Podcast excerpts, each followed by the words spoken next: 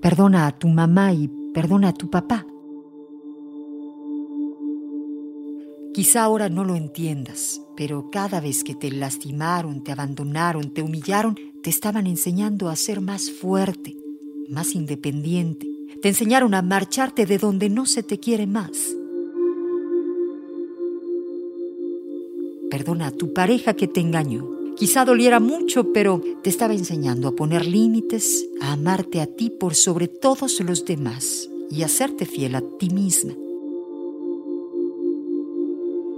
Perdona a tu compañera de trabajo, la envidiosa, la que habló mal de ti, la que te hizo la vida imposible.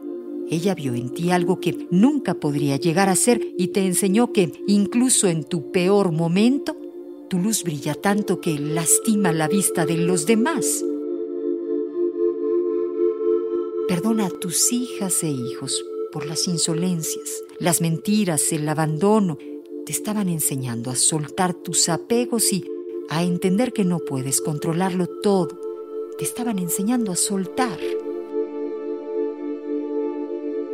Pero sobre todo, perdónate a ti por tu sobrepeso, por no ser la hija, la esposa, la madre perfecta. Perdónate por cada vez que te dejaste vencer por el miedo Perdónate por cada error, pues de no ser por ellos, no serías la persona que eres.